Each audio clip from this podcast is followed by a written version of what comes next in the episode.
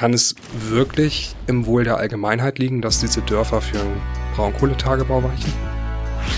Ich glaube auch, dass Arbeiterinnenbewegung und Klimabewegung nicht gegeneinander ausgespielt werden sollten.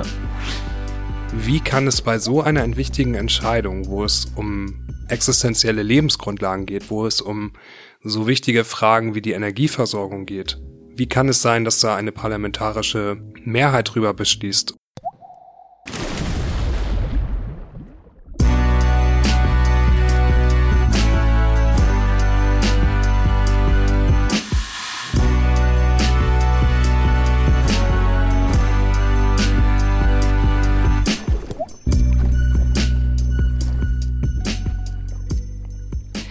Hallo und herzlich willkommen zu einer neuen Folge Sturm und Tatendrang. Ich bin Aurelie und das ist der Podcast zum Umdenken und Mitgestalten. Heute sitze ich hier mit Tarek äh, und wir sprechen über seinen Konferenzvortrag, den er bei der Zukunftsgestalten Konferenz 2023 in Flensburg gehalten hat. Hallo Tarek. Hallo Aurelie. Du hast einen Bachelor in Public Administrations gemacht und hattest deinen Vortrag zum Thema Enteignung für Braunkohle im Rheinischen Revier über das Allgemeinwohlverständnis in Zeiten der Klimakrise. Dazu gleich sehr gerne mehr. Vielleicht erstmal ein paar Worte zu dir. Du studierst mit mir Transformationsstudien in Flensburg. Wie war denn dein Weg zur Auseinandersetzung mit der sozialökologischen Krise oder ähm, wie, wieso hast du angefangen, das zu studieren? Ich glaube, das ist echt eine lange Geschichte, die vielleicht jeden Rahmen sprengen würde. Ich fange mal an mit mir. Also mein Name ist Tarek und ich bin überglücklich, dass ich heute die Möglichkeit habe, an diesem Podcast-Projekt mitzuwirken. Also vielen Dank nochmal für die Möglichkeit und den Einstieg gerade. Ich muss sagen, das ist eine lange Geschichte in dem Sinne, dass ich schon relativ früh viele Dinge gemacht habe, die überhaupt nichts mit sozialökologischer Transformation zu tun haben. Ich habe früher Sport geliebt, ich bin unglaublich gerne auf Partys gegangen. Irgendwann hat es angefangen, dass ich Verantwortung übernommen habe, indem ich Fußballtrainer wurde. Und da hat irgendwas in meinem Kopf Klick gemacht. Ich habe Verantwortung für junge Menschen übernommen und später hat sich daraus dann auch viel Engagement in meiner Stadt ergeben, für die Mitmenschen, für die Gemeinschaft. Und das war der Moment, wo ich angefangen habe, mich auch damit auseinanderzusetzen, was bedeutet das eigentlich, in einer sozialen Gemeinschaft zu leben, auch viel mehr Augenmerk gelegt habe auf die kleinen schönen Dinge im Alltag, auf die Natur. Und so hat sich das mit den Jahren entwickelt, dass ich immer einen Blick für die besonderen Sachen hatte mhm. und auch schon in meinem Bachelor gemerkt habe, okay, ich bin ein anderer Mensch als die Verwaltungsmenschen, die sonst so rumlaufen und äh, ihre Stereotype verbreiten. Und nach ein, zwei Jahren in Lohnarbeit habe ich festgestellt, ich bin noch nicht so weit. Ich möchte gerne meinen Horizont erweitern und deswegen bin ich zum Studium gekommen. Was für ein schöner Weg hierher. ja, vielleicht dann auch direkt zum Thema. Wieso hast du dich mit dem Thema deines Vortrags befasst und an welchen Herausforderungen und Problemen setzt du damit an? Um ehrlich zu sein, natürlich ist es eine Prüfungsleistung und mhm. ich habe äh, das Modul belegt und ich musste ein Thema finden, also ganz offensichtlich. Und trotzdem hat es mich nicht losgelassen, dass ein sehr großer gesellschaftlicher Konflikt und eine, mm, eine große Diskussion darüber geführt wurde, ob weiterhin Braunkohle für Braunkohle enteignet werden darf, wenn wir doch eigentlich wissen, wir stehen vor einem riesigen ökologischen Kollaps, mhm. global in jeglicher Hinsicht. Und manche PolitikerInnen entscheiden mit einer parlamentarischen Mehrheit darüber, dass es jetzt im allgemeinen Interesse wäre, Braunkohle abzubaggern, weil Energiesicherheit oder welche Gründe dann auch genannt werden. Und ich wollte mir einfach mal anschauen, jenseits von dieser ganzen emotional geführten Debatte, was heißt es eigentlich sachlich? Also wo, wo liegen da die Fallstricke? Wie ist das überhaupt möglich, dass so etwas legitimiert wird? Und dann bin ich Stück für Stück da in die Thematik eingestiegen. Okay, also es das heißt, es geht um im Kern um die Frage, ähm, soll und darf enteignet werden, um Braunkohle abzubürgern, um Strom zu generieren und ob das zeitgemäß ist. Das ist auf jeden Fall ein Ansatzpunkt. Ich weiß nicht, vielleicht kommen wir später im Gespräch noch auf mhm. einzelne Details. Ich habe mit der Beschäftigung im rechtlichen Rahmen festgestellt, dass da so viel mehr hintersteckt, dass da mhm. ganz viele tolle soziale oder weniger tolle soziale Beziehungen stattfinden, dass es aber auch ganz viel mit Naturschutz zu tun hat, dass es mhm. mit ganz vielen physikalischen Sachen zu tun hat, von denen ich überhaupt gar kein Verständnis habe, aber äh, die damit reinspielen, zum Beispiel, wie renaturiert werden kann, wie wie viel in welchen Böschungswinkel abgebaut werden muss. Und ja, das Thema hat mich einfach gefesselt. Es hat mich nicht losgelassen. Und von daher ist es toll, heute nochmal darüber sprechen zu dürfen.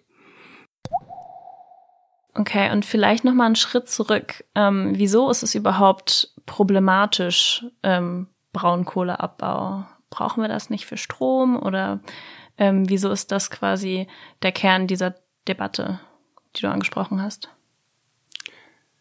vielleicht ganz einfach, na, es ist nicht einfach zur Einordnung.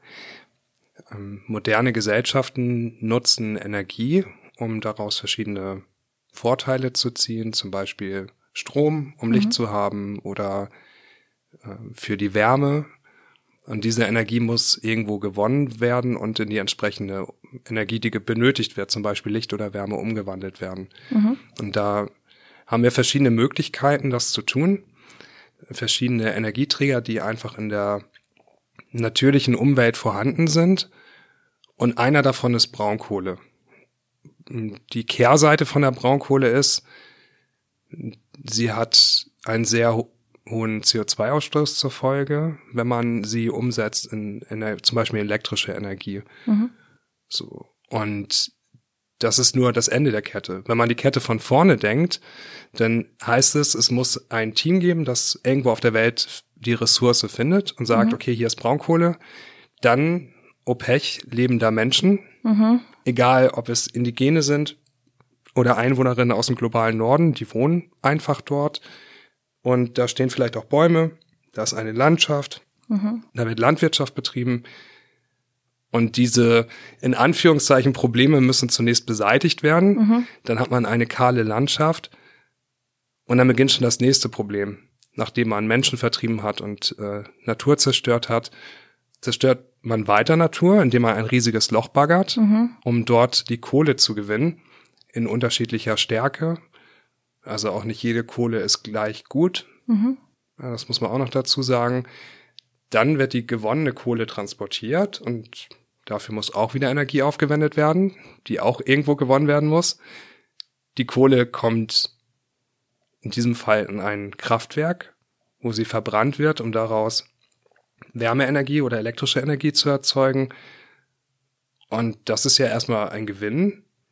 Nur dann geht es weiter. Aus dem Schornstein kommen allerhand verschiedene Treibhausgase mhm. oder andere Partikel, die schädlich für Mensch und Umwelt sind.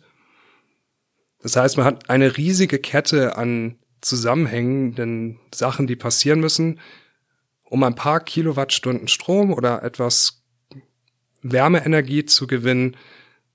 Und am Ende hinterlässt man unglückliche Menschen und tote Tiere und ein riesiges Loch. Mhm. Äh, vereinfacht gesprochen. Und komplexer gesprochen würde ich sagen, liege ich nicht falsch zu behaupten, dass äh, Braunkohle der Energieträger ist, wer, welcher am CO2-intensivsten ist. Und das kann angesichts der verschiedenen Umweltkrisen, die wir haben, kann es überhaupt keine Lösung sein. Das steht für mich außer Frage. Ja, wow, danke für diese anschauliche Erklärung der, der Kette, die damit zusammenhängt. Ähm, ja, und dann können wir vielleicht ein bisschen ins Thema Enteignung noch reingehen. Das hast du ja gerade schon angesprochen, es werden Menschen vertrieben was hat Enteignung vielleicht auch für, für Auswirkungen eher, die selten angesprochen werden in dieser Debatte?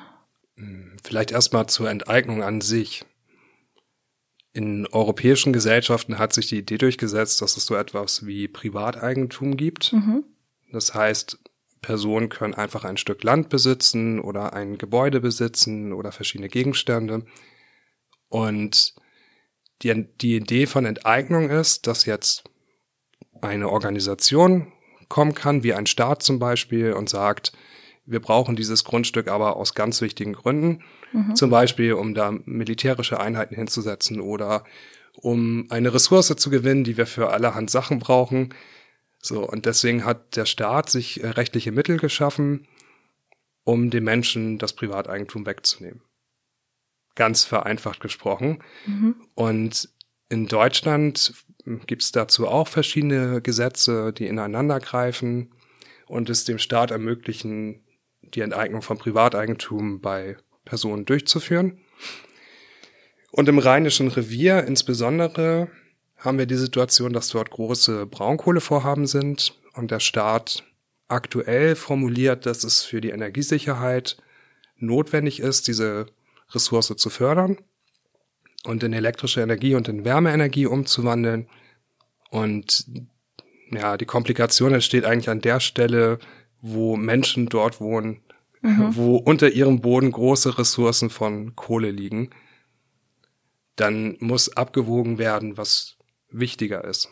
Ob es wichtiger ist, zu enteignen, die Häuser abzureißen und die Kohle zu fördern, oder ob es auf der anderen Seite wichtiger ist, zu respektieren, dass die Menschen dort leben, das Privateigentum der Menschen zu schützen und die Natur dort zu erhalten. Mhm. Das steht auf gewisse Art und Weise so gegeneinander. Weiß nicht genau, ob ich damit deine Frage äh, beantwortet habe oder ob das Fall. irgendwie ein Impuls war. Ähm, ja, super. Ich finde es sehr ähm, wichtig, abgesehen, also der ökologische Aspekt super wichtig, aber ähm, letztens auch erst eine Doku gesehen, wo Menschen darüber sprechen, die von ihrem Heimatdorf quasi, also die halt dort weg mussten, ähm, die immensem Druck ausgesetzt wurden, um wirklich da wegzugehen, obwohl sie eigentlich nicht dorthin, äh, so nicht weg wollten und die dann quasi so entwurzelt werden ähm, und dass das auch für Menschen eine traumatische Erfahrung sein kann, so rein, also sozial hat das ja dann auch Effekte, die Menschen müssen ja dann irgendwo hin so ein neues Leben anfangen, obwohl sie das vorher vielleicht nicht geplant hatten. Das finde ich einfach nur ähm, wichtig, auch an der Stelle einmal so zu erwähnen. Absolut. Also ich für meinen Teil wäre auch sehr unglücklich, wenn ich nicht mehr an dem Ort wohnen dürfte, wo ich tatsächlich schon mein Leben lang wohne. Ich habe fast nie woanders gewohnt. Mhm. Und wenn jetzt die Regierung feststellen würde, da gibt es ein Kalkvorkommen oder Kieselsteine und die brauchen unbedingt dieses Kalk oder Kieselsteine und deswegen kommen sie auf die Idee, mein Haus abzureißen und im Übrigen muss ich irgendwo nach Süddeutschland ziehen, mhm. worauf ich gar keine Lust habe. Ich kann schon verstehen, dass das unglücklich macht, dass es auch vielleicht traumatisierend ist, je länger du in einem Ort gelebt hast. Mhm. Also ja, ich, ich kann es mir gut vorstellen, ich kann das auch nachempfinden, aber ich werde es niemals ganz verstehen können, weil ich zum Glück privilegiert bin und äh, nicht betroffen von der Situation. Dann vielleicht einmal zum konkreten Fall. Ähm, wieso hast du dir das Rheinische Revier ausgesucht für deine Analyse? Das Rheinische Revier, würden Klimaaktivistinnen jetzt sagen, ist die größte CO2-Quelle Europas. Mhm. Äh, was dann auf der anderen Seite natürlich mediales Interesse ohne Ende hervorgerufen hat und wahrscheinlich einfach dadurch in meinen Hinterkopf gelandet ist. Und rein praktisch ist es so, dass im Rheinischen Revier 40 Prozent der deutschen Braunkohlekraftwerkskapazitäten stehen. Das habe ich in meinem mhm. Vortrag auch schon so eingeführt und angedeutet und drei große Tagebaue, die schon seit den 1980er Jahren dort entstanden sind. Und ich meine, Deutschland ist ein großes Land, ist ein Industrieland. Und wenn in so einem riesigen Land so ein großer Anteil von einem wichtigen Energieträger ist, dann ist es doch logisch, dass der gesellschaftliche Diskurs sich darauf fokussiert, aber mhm. dass auch verschiedene wissenschaftliche Studien sich schon mit dem Gebiet befasst haben. Und deswegen lag es nahe, dort nochmal in das Horn zu stoßen. Okay, dann wollen wir vielleicht einfach mal mitten rein ins Thema.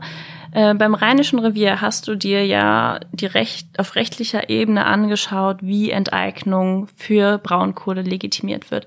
Wie bist du da vorgegangen und was waren da so deine Ergebnisse? Ich kann ja mal erzählen, was uns im Bachelor beigebracht wurde. Mhm. Erstmal möglichst breit schauen. Schauen, welche Gesetze könnten einschlägig sein. Also damit ist gemeint, was passt hier eigentlich auf diesen Sachverhalt, der vorliegt. Und so bin ich tatsächlich vorgegangen. Ich habe mir angeschaut, äh, was liegt hier für ein Sachverhalt vor. Wir haben das Rheinische Revier, dort soll, äh, gibt es Braunkohlevorkommen, dort sind Siedlungen drauf, die sollen enteignet werden, damit ein Konzern das abbauen kann. Darum geht's im Kern. Und mhm. dann habe ich geschaut, welche Gesetze gibt es eigentlich, welche Gesetze gibt es auf europäischer Ebene, welche Gesetze gibt es auf Bundesebene, auf Landesebene, auf kommunaler Ebene, wie spielen die, äh, wie zahlen die aufeinander ein, wie hängen die miteinander zusammen.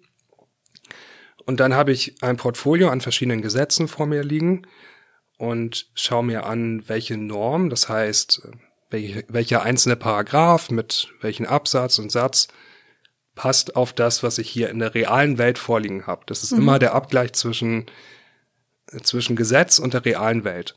Und da muss ich so lange auf die Suche geben, das ist ein bisschen wie Detektivarbeit, muss ich so lange auf die Suche gehen, äh, bis ich die richtige Norm gefunden habe, die eins zu eins auf das passt, was in der realen Welt vorliegt. Mhm.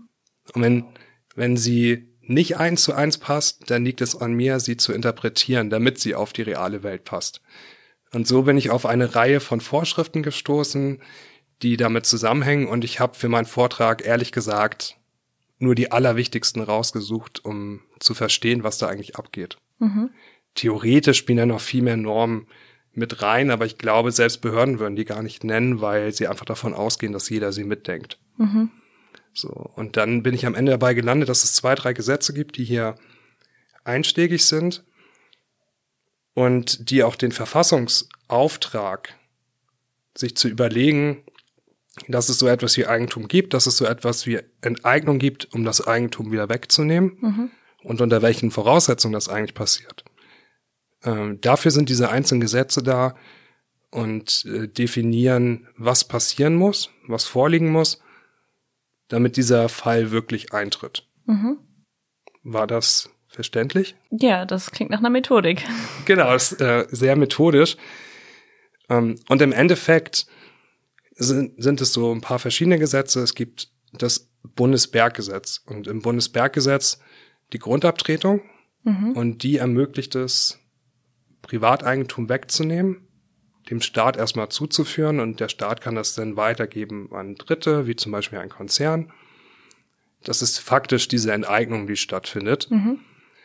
Und ich bin aber darauf gestoßen, dass das unter, nur unter der Bedingung stattfinden darf, dass es dem Allgemeinwohl dient. Und das ist so ein abstrakter Begriff, der ist so gigantisch groß, der muss einfach ausgelegt werden. Mhm. Und darüber äh, streiten sich die Geister.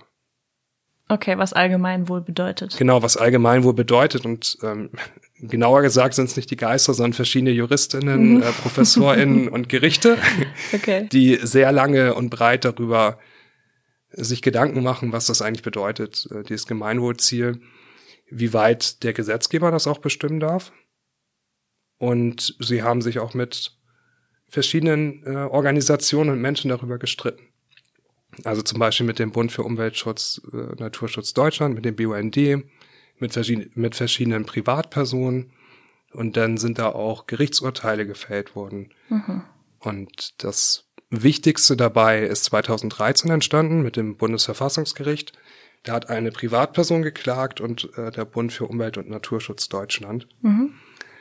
Ähm, da wurden verschiedene Fragestellungen behandelt rund um Grundstücke, die an der Tagebaukante liegen. Und dann ging es auch da wieder darum, äh, den Tagebau zu erweitern und die Privatperson wollte das nicht und äh, der Umweltverband wollte das auch nicht aus verschiedenen Gründen. Ja, haben sie geklagt und die Gründe vor Gericht angeführt. Und das habe ich mir einfach mal angeschaut, was da denn so drinne steht. Und das war auch im Rheinischen Revier? Das war im Rheinischen Revier, ja, genau. Ging es da auch um das Verständnis von Allgemeinwohl? Oder womit argumentiert wurde? Ja, teilweise. Es ging auch um andere Gründe, darüber haben wir vorhin ja schon gesprochen, dass es für Menschen emotional belastend sein kann, mhm. aus dem Ort zu müssen, wo man schon immer gewohnt hat. Mhm. Und das war im Fall der Privatperson so, mhm. die gesagt hat, also ihr dürft das gar nicht enteignen. Ich habe hier schon immer gewohnt. Ich habe ein Recht auf Heimat, hat die Person das genannt und versucht vor Gericht zu erstreiten, dass es so etwas gibt und dass das wichtiger ist, als das Grundstück äh, wegzunehmen und da Braunkohle abzubaggern. Ist damit nicht durchgekommen. Okay. Und der Bund für Umwelt und Naturschutz, der hat dann tatsächlich auch auf die Gemeinwohlziele abgestellt und da verschiedene Forderungen aufgelistet, die die jetzt vielleicht nebensächlich sind. Aber da ist das Thema zum ersten Mal richtig auf die Tagesordnung gekommen. Auf die Tagesordnung in dem Sinne, dass der Bund für Umwelt und Naturschutz argumentiert, hey, wir haben eine Klimakrise und wir haben Artensterben und wir haben verschiedene Umweltbelange, die jetzt wirklich bedacht werden müssen. Die stehen den bisherigen Gemeinwohlzielen definitiv entgegen. Und seinerzeit, also 2013, konnten sich die Richterinnen und Richter dem nicht anschließen und haben gesagt, nee, äh, der Gesetzgeber hat Gemeinwohlziele definiert und die genügen auch unseren Anforderungen und die Umweltbelange, die stehen dem nicht schwer genug entgegen. Mhm. Okay, was sind denn die bisherigen Gemeinwohlziele? Ja, das ist äh, ein Punkt, der mich immer sehr beschäftigt und den ich auch irgendwie nicht nachvollziehen kann. Die bisherigen Gemeinwohlziele sind total wirtschaftlich gedacht. Also da geht es darum, die Arbeitsplätze im Bergbau zu erhalten. Da geht es auch teilweise einfach nur darum, das Vorkommen abzubauen, weil da ein Vorkommen ist. Mhm. Dann denke ich mir immer so, okay, ihr habt jetzt angefangen, ein Loch zu buddeln, jetzt müsst ihr es zu Ende buddeln. Und das Aha. ist ein Grund, der alle Menschen so doll bewegt, dass sie jetzt ihr Eigentum dafür aufgeben müssen. Wow. Ähm, kann ich, kann ich persönlich überhaupt nicht nachvollziehen. Mhm. Bei diesen Gemeinwohlzielen, die eher wirtschaftlich gedacht sind, und das hast du jetzt in, auch in deinem Vortrag gesagt, ähm, gibt es eine bestimmte Leerstelle, die nicht mitgedacht wird. Hierbei handelt es sich um das CO2-Restbudget des rheinischen Braunkohlereviers, um mit 50-prozentiger Wahrscheinlichkeit das 1,5 Grad Ziel des Pariser Klimaschutzabkommens einzuhalten. Diese Berechnung habe nicht ich angestellt, das war Katharina Riewe mit ihrem Team hier an der Europa-Universität Flensburg. An der Stelle dafür vielen Dank. Ich glaube, für meinen Vortrag lohnt es sich nochmal einen kleinen Exkurs auf das Pariser Klimaschutzabkommen zu wagen. 2015 hat sich die internationale Staatengemeinschaft in Paris darauf verständigt, die Erhöhung der durchschnittlichen globalen Oberflächentemperatur um bestenfalls anderthalb Grad gegenüber dem vorindustriellen Niveau zu begrenzen. Warum machen sie das? Um irreversible Ökosystemveränderungen zu vermeiden, um wirtschaftliche Schäden abzuwenden und schlussendlich auch um Menschenleben zu retten. Und ich glaube, dass ich in meinem Vortrag jetzt gar nicht groß polemisch werden muss, um zu verdeutlichen, dass es zumindest als politisches Gemeinwohlziel denkbar ist, das zusätzlich aufzunehmen. Du sprichst hier von einer Studie, die das ähm, CO2-Restbudget für das Rheinische Revier ermittelt hat. Kannst du dazu noch was sagen, wie viel das ist und was das dann bedeutet für die, für das, für die Dörfer? Total wichtiger Punkt. Die Zuhörerinnen des Podcasts können ja gar nicht wissen, welche Folien ich in der Konferenz verwendet habe. Also, es gibt eine Studie und die hat ausgerechnet, dass das Rheinische Revier noch 200 Millionen Tonnen CO2-Äquivalente ausstoßen darf, um im anderthalb Grad Ziel des Pariser Klimaschutzabkommens zu bleiben. Und das klingt furchtbar technisch. Ich, vielleicht kann ich das versuchen, ein bisschen einzuordnen. Mhm. Ich kann mir nicht so viel unter 200 Millionen Tonnen vorstellen. Was heißt das genau? Also bildlich kann ich mir 200 Millionen Tonnen auch nicht vorstellen. es wird auch nicht besser, wenn ich jetzt anfange, das in 200 Millionen Tonnen Braunkohle umzusetzen. Mhm. Es gibt einfach die Idee zu sagen, anderthalb Grad, dafür darf nur eine bestimmte Menge CO2 noch in die Luft mhm. ausgestoßen werden auf der ganzen Welt. Und einzelne Wissenschaftlerinnen hatten die Idee, sich die Staaten herauszunehmen und zu überlegen, wie groß ist dieser Staat, wie viele Menschen leben dort, wie viel hat er historisch schon an Industrie. Und das Ganze kombiniert ergibt dann eine bestimmte Zahl an Gigatonnen CO2 für dieses Land, dass das Land jetzt noch ausstoßen darf, um das 1,5 Grad Ziel nicht zu reichen, mhm. zu reißen. Und in Deutschland waren das 2021, als die Studie erschienen ist, noch 3,6 Gigatonnen. Und dann mhm. hat die Autorin der Studie das vielleicht sich auch ein bisschen einfach gemacht. Es ist aber dann immerhin seriös runtergebrochen und gesagt, das rheinische Braunkohlerevier ist ja nur ein bestimmter Teil von Deutschland und der hat auch nur eine gewisse Größe mit gewisser Einwohnerinnenzahl und einer gewissen Produktionsleistung und auch nur einer bestimmten Anzahl an Braunkohle. Und wenn sie das alles bedenkt, dann nimmt sie von diesen 3,6 Gigatonnen, die Deutschland zugewiesen wurden, damit nicht 1,5 Grad gerissen wird, mhm. einen kleinen Teil und das sind diese 200 Millionen Tonnen CO2-Äquivalente. Okay. Und medial wurde ja jetzt auch viel über Lützerath gesprochen, was ja noch abgebaggert werden soll. Und ähm, dort wurden, glaube ich, auch, wurde sich auch auf diese Studie berufen, oder?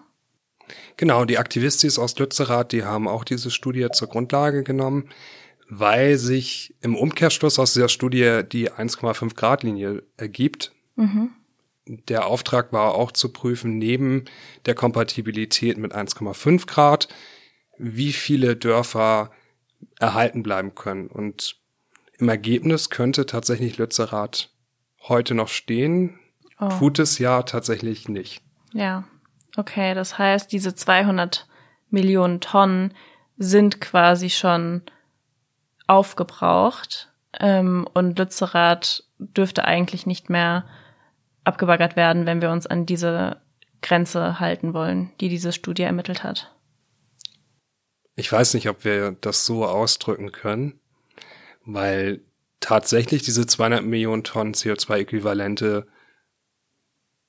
ja jetzt noch nicht ausgestoßen sind. Diese werden in der Zukunft aufgestoßen sein, mhm. wenn das so weitergeht, wie es heute angefangen hat. Also wenn Lützerath nicht nur geräumt und abgerissen ist, sondern auch abgebaggert und die mhm. Braunkohle aus dem Tagebau ins Kraftwerk gekommen ist und dann in Strom umgesetzt wurde und die Luft verschmutzt wurde und die ganzen CO2-Äquivalente in diesem Prozess dann entweichen, dann wird es zu spät sein. Dann werden die 200 Millionen Tonnen CO2-Äquivalente aufgebraucht sein. Mhm.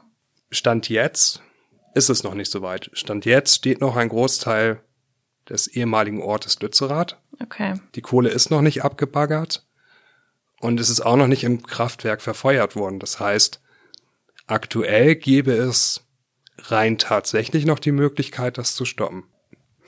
Das heißt, es ist wirklich entscheidend, ob Lützerath noch abgebaggert wird oder nicht und dass es sich echt dann deshalb noch lohnen würde, äh, dort weiter zu protestieren, weil davon abhängt, ob wir das CO2-Restbudget überschreiten oder eben nicht und ob wir dann das 1,5 Grad Ziel einhalten oder nicht. Absolut. Aus meiner Sicht ergibt es nur Sinn, da zu protestieren. Ich meine, der Hambacher Forst sollte auch abgerodet werden und der die Braunkohle darunter gefördert werden. Es hat riesige Proteste gegeben und ja, es gibt am Ende die politische Entscheidung, der Hambacher Forst bleibt. Mhm. Und wir haben jetzt wieder die Situation, wo auf der rechtlichen Seite alles klar zu sein scheint, wo die Gerichte entschieden haben, wo die Rechtsgrundlagen da sind, wo RWE Eigentum an der Siedlung hat, an den Grundstücken hat und sofort loslegen könnte. Aber in der Lebenswirklichkeit ist die Kohle noch nicht abgebaut. Mhm.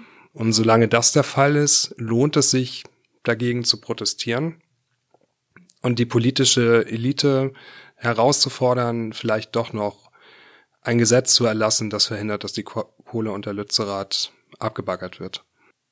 Und in, im Rheinischen Revier geht es ja eigentlich nur noch um Lützerath, das äh, abgebaggert werden soll und die anderen Dörfer, die eigentlich ursprünglich abgebaggert werden sollten, die sind ja jetzt eigentlich schon raus, aber es ist ja in Deutschland nicht der letzte Fall, wo es um eine Enteignung geht für Braunkohle. Ähm, und deshalb ist es ja noch relevant, darüber nachzudenken, ob es nicht ein neues Allgemeinwohlziel, nee, wie heißen die? Verständnis, ich meine, dafür gibt es keinen feststehenden Begriff. Mhm. Ja, also du sprichst auf jeden Fall einen validen Punkt an. Es ist jetzt in der politischen Debatte herausgekommen, wir haben ein Ergebnis, zumindest auf offizieller Seite, fünf Dörfer und ein paar Höfe, die bleiben erhalten. Das Dorf Lützerath soll, zumindest von offizieller Seite und so wie es jetzt rechtlich beschieden wurde, abgebaggert werden, um die Kohle darunter zu verstromen. Mhm. Und dann ist der Deckel drauf. Dann ist das Rheinische Revier fertig bearbeitet, was die Braunkohle angeht. Die Enteignungsverfahren sind gelaufen. Jetzt könnte man sagen, das ganze Thema hat überhaupt gar keine Bedeutung mehr. Ähm, aber du sagst zu Recht, es gibt ja noch weitere Orte, wo diese Enteignungsverfahren immer noch stattfinden. Jetzt mal nur auf Braunkohle bezogen, ist der ganze Konflikt in Ostdeutschland beispielsweise noch überhaupt nicht ausgetragen. Es gibt da auch keine so dichte Studienlage wie im Rheinischen Revier. Meine persönliche Vermutung ist äh, einfach DDR. Also es ist noch gerade mal 30 Jahre zurückliegend, dass die DDR in die Bundesrepublik eingegliedert wurde und natürlich auch eine andere Umgangsweise in der DDR mit den Braunkohlevorkommen stattgefunden hat, als es in der Bundesrepublik der Fall ist. Gleichzeitig gibt es da andere strukturelle Voraussetzungen. Also es gibt Menschen, die anders sozialisiert wurden. Es gibt eine sehr viel dünnere Besiedlung. Es gibt andere politische Auffassungen. Und von daher ist in Ostdeutschland ganz viel noch gar nicht ausdiskutiert und erforscht worden. Und das gilt für die osteuropäischen Länder erst recht. Und dort gibt es noch Flächen, wo voraussichtlich und eventuell enteignet werden soll. Ja, ziemlich sicher. Also da gibt es viele Dörfer, wo noch unklar ist, ob sie abgebaggert werden. Es gibt viele Dörfer, wo schon klar ist, dass sie abgebaggert werden. Und da lohnt es sich auf jeden Fall nochmal einen Blick drauf zu werfen, zu überlegen, kann es wirklich im Wohl der Allgemeinheit liegen, dass diese Dörfer für einen Braunkohletagebau weichen? Und die Frage, kann, also was würde passieren, wenn Klimaschutz ähm, nun auch in diesen Katalog oder in das Verständnis von Allgemeinwohl einfließen würde? Ich habe es mir zugegeben im Vortrag etwas einfach gemacht. Es ist es ist sehr viel schwieriger, als es am Ende des Tages aussieht. Und deswegen befassen sich auch super, super viele Rechtswissenschaftlerinnen mit der Materie, mit diesem Problem und überlegen, wie können Gesetze verbessert werden. Wie können Klimaschutzaspekte aufgenommen werden? Wie können Naturschutzaspekte aufgenommen werden? Auch als Gemeinwohlziel. Und den Gedanken, den ich angerissen habe im Vortrag, ja, würde jede Behörde wahrscheinlich drüber schmunzeln. Es ist eigentlich nur die Idee zu sagen, die Abwägung zwischen privaten Interessen und öffentlichen Interessen, die ziehe ich mal auf gesetzliche Ebene hoch. Aber jetzt mal überlegt, das wäre so, dann würde neben den Gemeinwohlzielen, die jetzt wirtschaftlicher Natur sind, wie Erhalt der Arbeitsplätze, plötzlich der Klimaschutz stehen. Und dann müsste sich die Sachbearbeiterin in der Behörde überlegen, okay, wie gehe ich damit um? Jetzt habe ich hier ein Klimaschutzziel, das ist eine absolute Limitation. Die ist gleichwertig gegenüber den anderen Gemeinwohlzielen. Ähm, wie löse ich diese Problematik auf?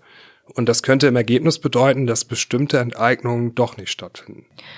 Was hätte das noch für Konsequenzen? Das kann ich tatsächlich nur für das rheinische Revier beantworten. Wenn das Gemeinwohlziel oder der Gemeinwohlzielkatalog um das Gemeinwohlziel Klimaschutz erweitert werden würde, dann bedeutet das für das Rheinische Revier ein Kohleausstieg 2028 und es würde auch eine Drosselung der Kraftwerkskapazitäten bedeuten. Nur da kann ich jetzt nicht seriös einschätzen, wann welches Kraftwerk wie, wie viel weniger CO2 in die Luft ausstoßen dürfte. Okay, vielleicht kann ich an dieser Stelle einmal versuchen zu rekapitulieren, was wir hier heute gelernt haben. Für Braunkohleabbau werden Dörfer, werden Menschen enteignet und Dörfer abgebaggert und das passiert ähm, gesetzlich oder rechtlich gesehen, kann das nur passieren, wenn argumentiert wird, dass es dem Allgemeinwohl dient. Und die Kriterien für Allgemeinwohl sind in den rechtlichen Schriften sehr, sehr wirtschaftlich ausgerichtet. Und ähm, dort sind Ziele, sind die Klimaziele noch nicht als Allgemeinwohlziel oder Kriterium oder in dem Verständnis noch nicht vorhanden. Und dein Vorschlag wäre es, dass diese Kriterien erweitert würden um die Klimaziele. Genau. In den Kriterienkatalog für die Gemeinwohlziele sollte die CO2-Limitation aufgenommen werden, um sicherzustellen, dass wir das Pariser Klimaschutzabkommen einhalten können. Das heißt im Umkehrschluss, dass da nur dann enteignet werden dürfte, wenn das Vorhaben der CO2-Limitation nicht entgegenläuft. Also wenn diese fünf Quadratkilometer Braunkohle, die jetzt gefördert werden sollen, dieses CO2-Limit nicht reißen. Das ist jetzt aber nur mein Vorschlag und mein Wunsch, dass dieser Gemeinwohlzielkatalog erweitert wird und eine Möglichkeit, das Pariser Klimaschutzabkommen einzuhalten. In der Wirklichkeit gibt es das noch nicht. Das heißt, der Gemeinwohlzielkatalog ist wirtschaftlich ausgerichtet. Und durch die Entscheidung des Bundesverfassungsgerichts, die Einwände Klimaschutz oder naturschutzrechtlicher Art nicht zuzulassen, ist das Ganze sehr auf der formellen Ebene verblieben.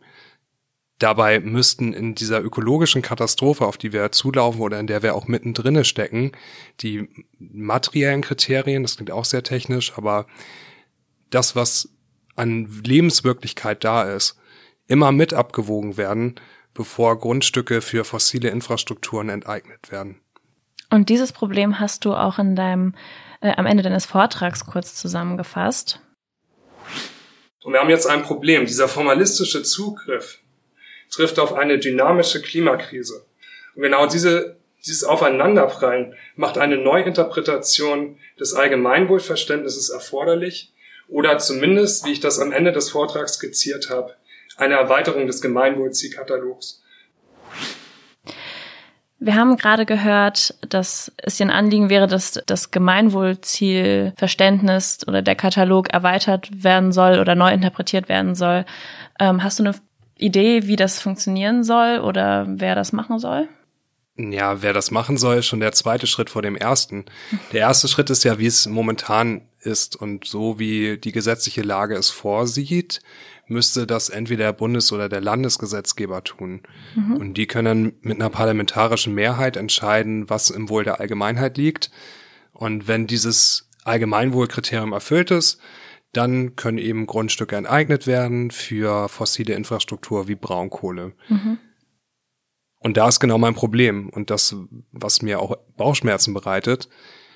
Wie kann es bei so einer wichtigen Entscheidung, wo es um existenzielle Lebensgrundlagen geht, wo es um so wichtige Fragen wie die Energieversorgung geht, wie kann es sein, dass da eine parlamentarische Mehrheit drüber beschließt und warum entscheiden da nicht Bürgerinnen drüber in einer Volksabstimmung oder warum entscheiden nicht Bürgerinnen in der Form eines Bürgerinnenrats darüber? Mhm. Das hinterlässt bei mir ein großes Fragezeichen. Mhm. Auch vor dem Hintergrund, dass Menschen nicht, also dass die Menschen, die darüber entscheiden, sonst vielleicht auch gar nicht betroffen sind von den Enteignungen, die dann passieren sollen. Und das wirft, glaube ich, auch generell auch die Frage auf, welche Entscheidungen äh, überhaupt im, im, in einem Parlament getroffen werden sollen und welche durch direkte, direktere Partizipationsmöglichkeiten. Genau, ich glaube, das können wir heute nicht auflösen. Mhm. Das ist äh, eine Debatte für sich. Und trotzdem ist mein Wunsch, dass die Leute, die direkt von Enteignungsverfahren betroffen sind oder absehbar in der Zukunft betroffen sind, doch mehr mitsprechen dürfen darüber, weil schlussendlich betrifft es ihre Region, es betrifft ihre Lebensgrundlagen. Und ich möchte auch gar nicht sagen, dass die anderen Gemeinwohlziele, die bisher genannt werden, gar keinen Wert haben. Mhm. Ich meine, es ist auch ein Wert an sich, wenn eine Person einen gut bezahlten Arbeitsplatz im Kohlebau hat. Mhm. Es ist auch vielleicht eine gewisse Identifikation, die ich als Mensch, der hier in Norddeutschland sozialisiert wurde, vielleicht gar nicht nachempfinden kann aber der über bestimmte Sprichwörter vor Ort einen Wert ausdrückt, mhm. ein Zugehörigkeitsgefühl ausdrückt. Und es wäre falsch, das unter den Tisch zu kehren. Ich bin überzeugt davon, die Leute vor Ort, die könnten das miteinander verhandeln. Da könnte der Kohlekumpel oder meinetwegen auch äh, Kumpeline, mhm. die könnten kommen und sagen, das ist uns ein Wert, wir haben einen tollen Arbeitsplatz, wir können unsere Familie ernähren. Äh, mein Großvater war schon Kohlekumpel. Und dann kommt die Nachbarin und sagt, ja, ich arbeite in der IT-Branche, moderner Job. Mir ist aber viel wichtiger, weil ich verstanden habe, ey, wir laufen gerade hier echt auf einen ökologischen Kollaps zu, hm, dass wir das berücksichtigen. Und wenn mhm. die sich an einen Tisch setzen würden, mhm. bin ich überzeugt davon, dass die in der Mitte sich treffen können und dass wir in etwa die Klimaziele einhalten, dass Naturschutz berücksichtigt wird und gleichzeitig ein sozial verträglicher Weg, dass alle damit auch zufrieden sind. Voll. Ich glaube auch, dass ähm, Arbeiterinnenbewegung und Klimabewegung nicht gegeneinander ausgespielt werden sollten und gegen Klimaschutzmaßnahmen argumentiert werden soll mit aber die Arbeitsplätze und deswegen und ich denke auch, dass es zu guten Lösungen kommen kann, wenn sich Klimabewegung und Arbeiter in Bewegung an einen Tisch setzen und zusammen verhandeln. Da gibt es auch schon Beispiele für, wo das geschehen ist, wo dann gute Lösungen gefunden wurden für zum Beispiel Werke, ähm, die schließen, geschlossen haben aufgrund von ähm, ja, Nachhaltigkeitsbestrebungen, wo aber auch äh, mit den ArbeiterInnen dieses Werks erarbeitet wurde, okay, was, ist, was könnte eine Neuausrichtung dieses Werks sein für nachhaltigere Produkte zum Beispiel? Und dann ging es um Umschulung und so weiter und dass das miteinander gedacht werden kann und nicht gegeneinander ähm, ausgespielt werden sollte. Und nach dieser Arbeit, die du gemacht hast für deinen Vortrag, hast du oder traust du dich eine Einschätzung abzugeben, wie effektiv so eine Art Gesetzesänderung wäre, also den Gemeinwohlzielkatalog zu erweitern, um Klimaschutzbestreben ähm, für ach, ja eine nachhaltige Wende oder ähm, ja und das im Vergleich zu anderen Instrumenten von Klimaaktion, also wie wirkvoll, wirkungsvoll wäre es, das umzusetzen, was du, wozu du appellierst? Ich glaube, mir den Schuh anzuziehen, dass ich da die optimale Lösung gefunden habe, das wäre echt verfrüht und das würde mhm. auch meine Kompetenzen weit übersteigen. Das ist ein Vorschlag unter vielen, wie mhm. das Problem aufgelöst werden kann.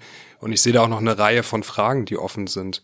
Ist es ohne weiteres möglich, einen Prüfungsschritt, die die Behörde normalerweise durchführen müsste, öffentliche, private Interessen gegeneinander abzuwägen, einfach eine Ebene höher zu ziehen? Und wie wird denn faktisch damit umgegangen, wenn ein Gemeinwohlziel gegen das andere abgewogen wird. Mhm. Das Bundesverfassungsgericht zum Beispiel hat gesagt, es reicht, wenn ein einziges von diesen Zielen erfüllt ist. So, wie mhm. also jetzt mit diesem Vorschlag umgehen? Das mhm. Gestaltet sich in der Praxis dann wahrscheinlich schwieriger, als ich es mir jetzt so leicht vorgestellt habe. Es ist dann auch wahrscheinlich eine politische Entscheidung, da vielleicht ein Ranking reinzubringen. Und dann ist auch die Frage, traut sich das die Politik quasi schwarz auf weiß zu schreiben, uns ist Klimaschutz wichtiger als so und so viele Arbeitsplätze zum Beispiel?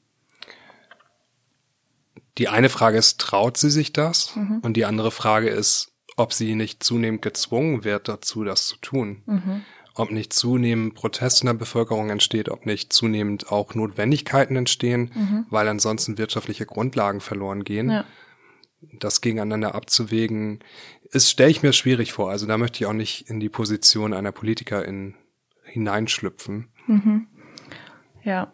Äh, ja, vielleicht muss da auch irgendwie ein Ranking rein, weil das eine Grundlage für das andere ist. Also Lebensgrundlagen sind essentiell, sonst müssen wir uns auch keine Gedanken machen, wie wir wirtschaften.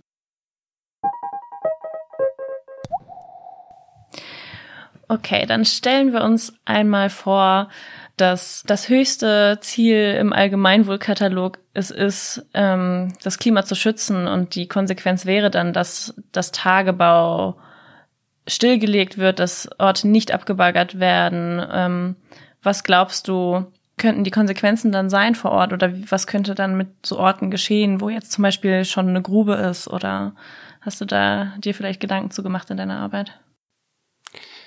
in meiner Arbeit speziell nicht. Und ich verstehe das jetzt als den Fall, wo Klimaschutz als Gemeinwohlziel aufgenommen wird und Enteignungen zunehmend nicht stattfinden oder gar nicht mehr möglich sind, weil das faktisch das Limit reißen würde. Mhm. Und das ist eine sehr schöne Situation. Und es ist auch eine Situation, die das Denken wieder nach vorne öffnet. Ich habe das Gefühl, durch die gesetzlichen Lage, Gesetze sind schnell gemacht, haben einen gewissen Nachlauf und sind dann irgendwann am Ende der Kette umgesetzt, werden nochmal von Gerichten bestätigt und haben eine Situation geschaffen, die aufgelöst werden muss. Wir haben aktuell einen sehr großen gesellschaftlichen Konflikt mit vielen verschiedenen Interessen und eine sehr verfahrene Situation, weil wir am Ende von einer fossilen Ära stecken und das sich jetzt materialisiert, auch hier im globalen Norden in einem kapitalistischen Zentrum, ist Ende mit der fossilen Logik, die bisher vorgeherrscht hat. Und jetzt ist gerade dieser Turning Point, um nach vorne zu denken, eine transformative Perspektive zu schaffen. Und ich habe in Vorbereitung auf diesen Podcast mir verschiedene Internetseiten angeguckt, verschiedene ähm, Bücher gelesen und habe einfach gemerkt, wie viel Power da schon in der Region drin steckt, wie viel Lust die Menschen auch haben, ähm, da Utopien zu wagen, die vielleicht auch ein bisschen absurd sind. Äh, ich denke an ein, eine Flutung des Tagebaus und dann wird da irgendwie Wasserski stattfinden oder eine Seilbahn reinfahren, mhm. eine Landesgartenschau, das Haus am See. Das, das sind ja alles Worte, da bildet sich im Kopf ja erstmal etwas Positives oder man reagiert da sehr schön drauf. Mhm. Und das erfüllt mich auch mit Freude, dass das jetzt demnächst hoffentlich ansteht. Mhm. Okay, das heißt, es gibt auch Visionen, die haben auch wieder was mit Wirtschaftlichkeit zu tun, aber dann einfach eine Alternative zu, wir nehmen die Wirtschaftlichkeit daraus, dass wir hier Kohle aus der Erde holen müssen, sondern hier könnten wir Freizeitangebote für alle Menschen schaffen und dass das dann die Region beleben kann. Ja, noch viel weiter würde ich gehen und sagen, aus der größten CO2-Quelle Europas wird der grünste Ort, die grüne Lunge von Europa, ja. äh, wo Sport und Spaß und Spiel alles mhm. stattfinden kann. Und wo renaturiert wird und dann CO2 immer mehr wieder aufgesaugt werden kann durch die Natur. Genau, durch Moore, die vielleicht neu vernässt werden. Es kann da auch Landwirtschaft stattfinden. Das ist ein Aspekt, den haben wir heute noch gar nicht richtig behandelt mhm. und ist auch okay, wenn wir es nicht, nicht weiter besprechen. Aber im Rheinischen Revier, es sind nicht nur große Braunkohlevorhaben, mhm. es sind auch extrem wertvolle landwirtschaftliche Böden dort. Und hast du vielleicht auch eine Vision, ähm, was mit den Menschen passieren könnte, die bisher im Bergbau gearbeitet haben oder im weiteren Sinne in dieser Industrie angestellt waren? Ich glaube, das wäre vermessen, wenn diese Vision von mir kommt, aber du sprichst einen wichtigen Punkt an. Natürlich sind da viele Menschen in dieser fossilen Zeit sozialisiert worden. Sie haben äh, ihre Familien damit ernährt oder sich selber ein Einkommen verschafft. Es war ja auch landschaftsprägend oder prägend für die Kultur vor Ort. Und ich glaube, ich kann das gar nicht von hier bewerten. Wichtig ist mir nur, dass die Menschen wirklich ein Gehör bekommen, dass ihnen Aufmerksamkeit geschenkt wird und dass die an den Visionsentwicklungsprozessen ernsthaft beteiligt werden. Mhm. Keine Scheinpartizipation, sondern wirklich mitgenommen werden und nicht am Ende Planungsbüros darüber entscheiden, was geschieht, sondern dass die Menschen mit ihren Ideen sich dort verwirklichen können, dass auch die Einkommensleistungen, die bisher erbracht wurden, vergleichbar sind und ja, einfach mit den Ideen der Menschen vor Ort äh, eine bessere Welt entsteht. Wie schön. Ja, das ist äh, auch ein guter Link zu einer anderen Podcast-Folge, die in dieser Reihe ent, ähm, entsteht, nämlich mit Mathilda, die zu Partizipationsprozessen spricht. Und ähm, ja, ich glaube, das ist ein wirklich guter Punkt, so dass einfach die Menschen, die betroffen sind, ein Mitspracherecht haben sollten, wie die, wie die Region entwickelt werden soll, in der sie leben. Vielleicht können wir damit einmal zu unseren Key Learnings kommen. Was haben wir gelernt und was möchten wir den Zuhörenden mitgeben? Hast du da Gedanken zu? Also erstmal ist es wichtig zu verstehen, dass wir Vorteile ziehen aus der Verstromung von Braunkohle, dass der Abbau schon sehr lange stattgefunden hat und dass das rechtlich legitimiert ist und gestützt wird auch noch eine ganze Zeit in die Zukunft. Mhm. Dessen müssen wir uns bewusst werden. Und trotzdem gibt es Mittel und Wege über Protest, äh, die Politik aufzufordern, an der bestehenden Lage etwas zu verändern. Und wenn dieser Prozess einmal abgeschlossen ist, der Transformationsprozess in der Abwicklung, dann gibt es auch einen Weg nach vorne. Und ich glaube, das ist das Motivierende, zu wissen, äh, wir können das gestalten. Das liegt an uns und es liegt aber vor allem auch an den Menschen, die da vor Ort wohnen. Wenn du sagst, es liegt an uns, was glaubst du, können wir oder sollten wir tun? Wir wohnen jetzt natürlich nicht vor Ort und äh, kennen die Verhältnisse dort. Wir können auch nicht im Gemeinderat dort irgendwie tätig werden. Aber entscheidend ist, dass wir aus der fossilen Infrastruktur rauskommen. Mhm. Und das geht nur darüber, Erneuerbare auszubauen. In jeglicher Hinsicht und in jedem Sektor. Und ich glaube, da können wir kleine Schritte schon selbst tun. Wir können zum Beispiel unser Handy mit einer Mini-Photovoltaikanlage laden. Wir können ein Balkonkraftwerk anschließen. Wir können zertifizierten Ökostrom beziehen. Das sind natürlich jetzt Sachen, da möchte ich auch, damit es nicht falsch verstanden wird, einordnen. Das setzt immer voraus, dass gewisse Privilegien da sind und ökonomische Verhältnisse auch äh, vorliegen und ist nicht im Sinne einer Konsumkritik gemeint. Trotzdem habe ich persönlich die Erwartung, dass die Menschen, die die finanziellen Möglichkeiten dazu haben, das auch umsetzen, weil die Lage wirklich ernst ist. Mhm. Und gleichzeitig ist es wichtig, äh, sich einzubringen ins Stadtgespräch, vielleicht einfach mal beim Rathaus zu klopfen und zu fragen, hey, warum ist hier noch nicht auf jedem Dach eigentlich eine Photovoltaikanlage? Warum mhm. stehen hier noch keine Wärmepumpen? Und in den überregionalen Diskurs einzubringen, naja, eigentlich müssten wir lieber gestern aus der Kohle ausgestiegen sein als heute.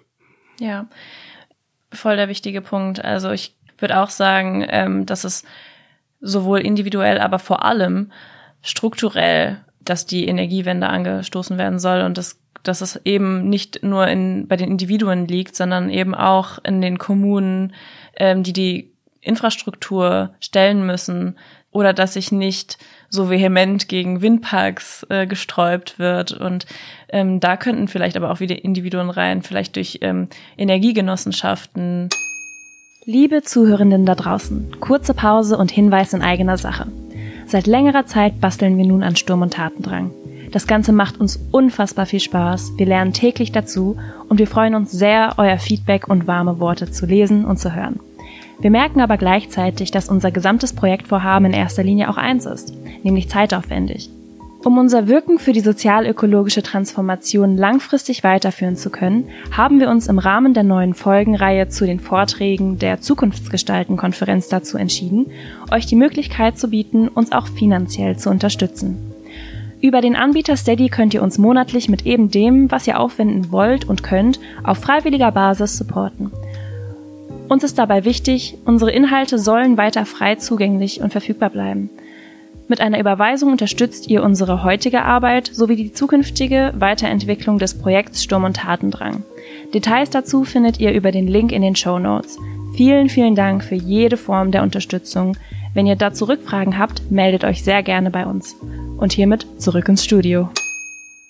So, nun zum Schluss möchte ich mich sehr herzlich bei dir bedanken, Tarek, dass du uns in der letzten Stunde einmal die rechtliche Dimension von den, von Enteignung näher gebracht hast und gezeigt hast, mm, worauf die Legitimierung von Enteignung basiert und auf was für einem Gemeinwohlverständnis es basiert und ähm, wo da auch die Leerstelle ist, um Klimaziele einzuhalten und dass wir am Ende noch ein bisschen positive Visionen aufmachen konnten, äh, was passiert, wenn wir mit den Enteignungen und der Abbaggerung aufhören könnten. vielen Dank für deinen Besuch, Tarek. Ja, vielen Dank für die Gelegenheit, heute hier zu sein. Und ich möchte wirklich alle ermutigen, Teil von der Energiewende zu werden, damit Orte wie Lützerath bleiben, wir das Klimaschutzabkommen einhalten und Enteignung für fossile Strukturen der Vergangenheit angehören. Sehr schönes Schlusswort. Ähm, schaut gerne in unsere Literatur rein, da werden wir ein paar Sachen verlinken, einschlägig zur heutigen Folge. Und zögert nicht, uns gerne Feedback zu schicken per Instagram, per Mail oder per Kontaktformular. Soweit, ähm, ja, entlasse ich euch in den Tag. Bis zum nächsten Mal. Tschüssi.